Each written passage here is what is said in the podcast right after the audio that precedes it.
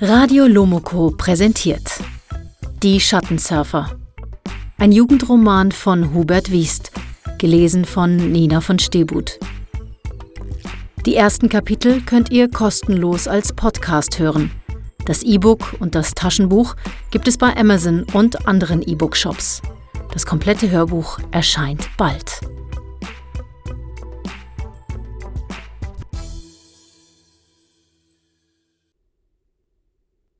Kapitel 2 Nie mehr happy.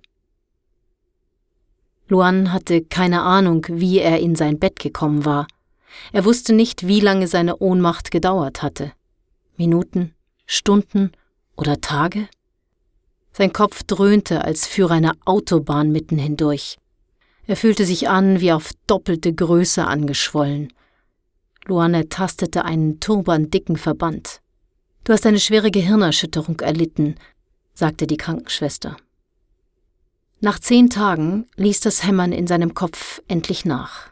Luan konnte kaum noch liegen. Alles tat ihm weh, egal ob er sich auf den Bauch, den Rücken oder die Seite drehte. Stundenlang starrte Luan auf die beiden Poster in seinem Zimmer. Marc Bodin und Eva Hahnberg, die besten Computerprogrammierer der Welt. Beide waren erst 20 Jahre alt. Eva Hahnberg arbeitete mittlerweile als Chefprogrammiererin für den Computerhersteller Mermox. Marc Bodin war vor einem Jahr verschwunden und blieb seitdem verschollen. Auf Luans Schreibtisch stapelten sich Computerbauteile. Aus ihnen baute Luan neue Computer, programmierte sie oder reparierte Geräte von Bekannten. Luan legte Wert darauf, dass es Bekannte waren, denn Freunde hatte er keine. Luan traute niemanden. Zu oft war er enttäuscht worden. Die anderen von den Happy Kids hatten ihm oft übel mitgespielt. Nur wenn sie Probleme mit Computern hatten, dann kamen sie wieder an. In den vergangenen Tagen hatte Luan immer wieder überlegt, was er Mama Bertha sagen würde, wie er sich verteidigen könnte. Satz für Satz hatte er geplant. Aber Mama Bertha kam nicht. Irgendwann beschloss Luan, selbst zu ihr zu gehen. Wackelig stand Luan vor dem kleinen Waschbecken in seinem Zimmer. Er begann den Verband von seinem Kopf zu lösen. Links an der Stirn hatte er eine verkrustete Platzwunde. Luan versuchte sein Spiegelbild anzulächeln und verzog die Augen zu Schlitzen. Er streifte sein Lieblings-T-Shirt über, das mit der C-Band-Werbung. Dann ging er zur Tür. Luan griff nach dem runden Knauf. Doch der Knauf ließ sich nicht drehen.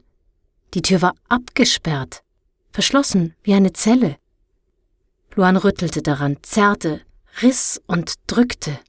Er polterte gegen die Tür. Er donnerte mit den Fäusten auf den schweren Kunststoff und schrie Aufmachen. Ich muss hier raus. Immer lauter, aber niemand schien ihn zu hören, als würde kein Laut nach außen dringen. Plötzlich leuchtete der Bildschirm auf, der über dem Schreibtisch in die Wand eingelassen war. Aus den Lautsprechern drang ein Räuspern, und vom Bildschirm lächelte ihn Mama Bertha an, zumindest hatte sie ihren strichdünnen Mund ein wenig in die Breite gezogen. Luan erschrak. Noch nie hatte Mama Bertha die Computerkamera genutzt. Das tat sie aus Prinzip nicht. Sie wollte den Leuten lieber direkt in die Augen sehen, nicht durch eine Glasscheibe. Oft genug hatte sie das erwähnt. Luan ging hinüber zum Bildschirm. Das rote Kameralämpchen blinkte. Mama Bertha blickte ihn regungslos an. Doch Luan war fast sicher, dass sie zumindest ein wenig lächelte. Mama Bertha, haspelte Luan. Ich weiß, ich hätte das nicht tun dürfen. Ich schwöre, ich werde das Geld zurückzahlen. Immer habe ich meine Schulden beglichen. Schon fünfmal habe ich mir Geld ausgeliehen. Aber nicht einen Cent bin ich schuldig geblieben. Bitte, Prüfen Sie es nach. Fragen Sie die Köchin. Es fehlt nichts, gar nichts. Und auch diesmal hätte ich das Geld zurückgezahlt. Alles. Vertrauen Sie mir. Luans Geständnis schien Mama Bertha nicht zu beeindrucken. Ernst blickte sie Luan vom Bildschirm herab an. Luan war ganz sicher, dass sie zumindest ein wenig lächelte. Das gab ihm Mut. Er holte Luft und fuhr fort. Sie wissen doch, ich repariere Computer, helfe Bekannten und dafür muss ich Ersatzteile kaufen. Prozessoren, Speicherbausteine, Controllerchips und all die anderen Tausendfüßler. Tausendfüßler, so nennt man die elektronischen Bauteile. Schwarze Chips mit vielen silbernen Beinchen dran. Luan lachte unsicher. Luan, du hast uns belogen und bestohlen.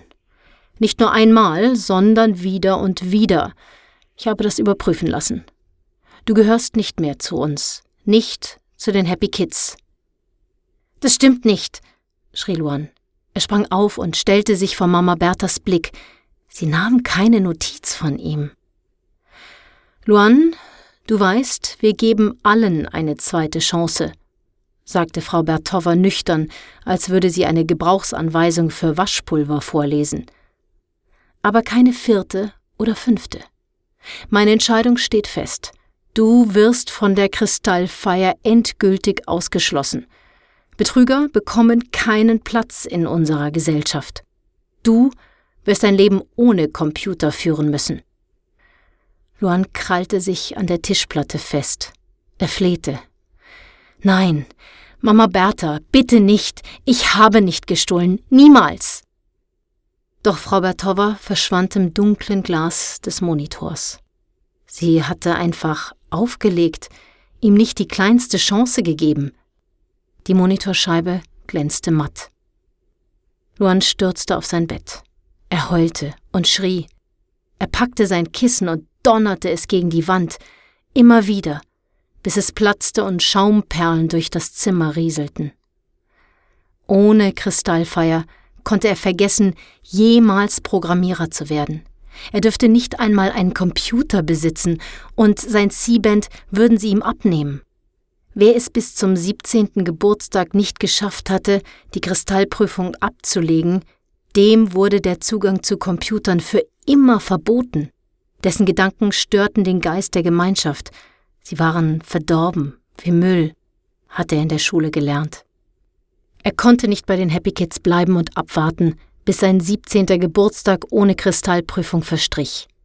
Er musste weg hier, verschwinden, heute noch.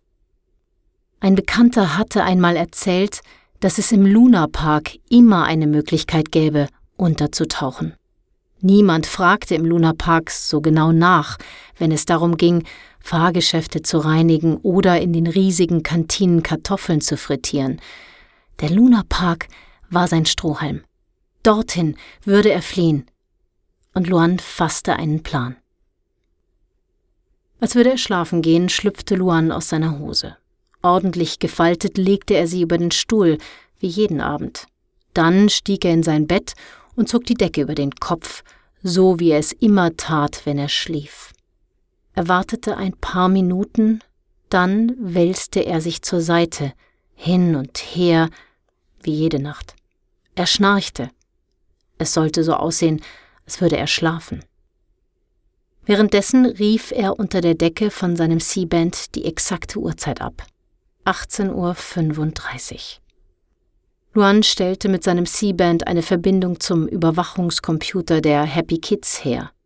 Nach dem dritten Versuch knackte sein C-Band das Passwort und Luan war drin. Er wählte die Überwachungskamera seines Zimmers aus. Nun musste er nur noch die Liveaufnahme beenden und stattdessen die Aufzeichnung von 18.32 Uhr bis 18.35 Uhr abspielen. Immer wieder in einer Endlosschleife. Die Wachmannschaft würde Luan in seinem Bett sehen, wie er schlief und sich hin und her wälzte. Frühestens morgen würde es auffallen, wenn er nicht aufstand. Und dann wäre er längst im Lunapark untergetaucht. Luan kletterte aus dem Bett und zog sich an. Er ging zum Fenster. Fingerdicke Stahlbolzen verriegelten es von außen. Mit Gewalt ließ sich da nichts machen. Luan setzte einen starken Elektronikmagneten von innen gegen die Scheibe, konzentrierte die Magnetleistung auf die Stahlbolzen und schob sie wie von Geisterhand zur Seite. Jetzt ließ sich das Fenster ohne Widerstand öffnen. Luan sprang aus dem Fenster. Er ließ sich von den riesigen Blättern der Bananenstaude auffangen und glitt hinunter auf den weichen Boden. Nervös suchte er den Park von Happy Kids ab. Da war niemand. Sie saßen alle beim Abendessen. Es war genau der richtige Moment. Luan sprang auf und jagte im Zickzack durch den Park. Er wusste, wo er den Überwachungskameras verborgen blieb. Sein C-Band zeigte ihm den Weg bis zum Tor. Am Eingang stand Frau Bertovas Scooter. Es war ein burgunderroter Zweisitzer.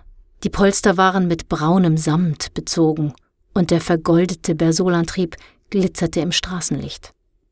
Den Code könnte er lässig knacken. Diebstahl, schoss es Luan durch den Kopf.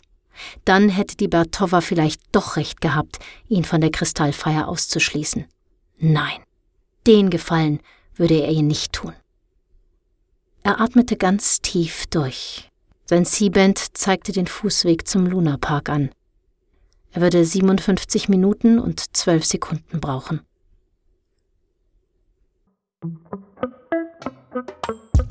Ihr wollt gleich wissen, wie es weitergeht? Die Schattensurfer gibt es jetzt bei Amazon und anderen Buchläden im Internet als E-Book und Taschenbuch. Wir freuen uns über euer Interesse, jeden Kommentar und jede Rezension. Wenn euch die Schattensurfer gefallen, empfehlt sie bitte Freunden und Verwandten. Wart ihr schon einmal auf der Radio Lomoko Facebook-Seite? Kennt ihr unsere Website www.lomoko.de? Dort findet ihr mehr Infos zu den Schattensurfern.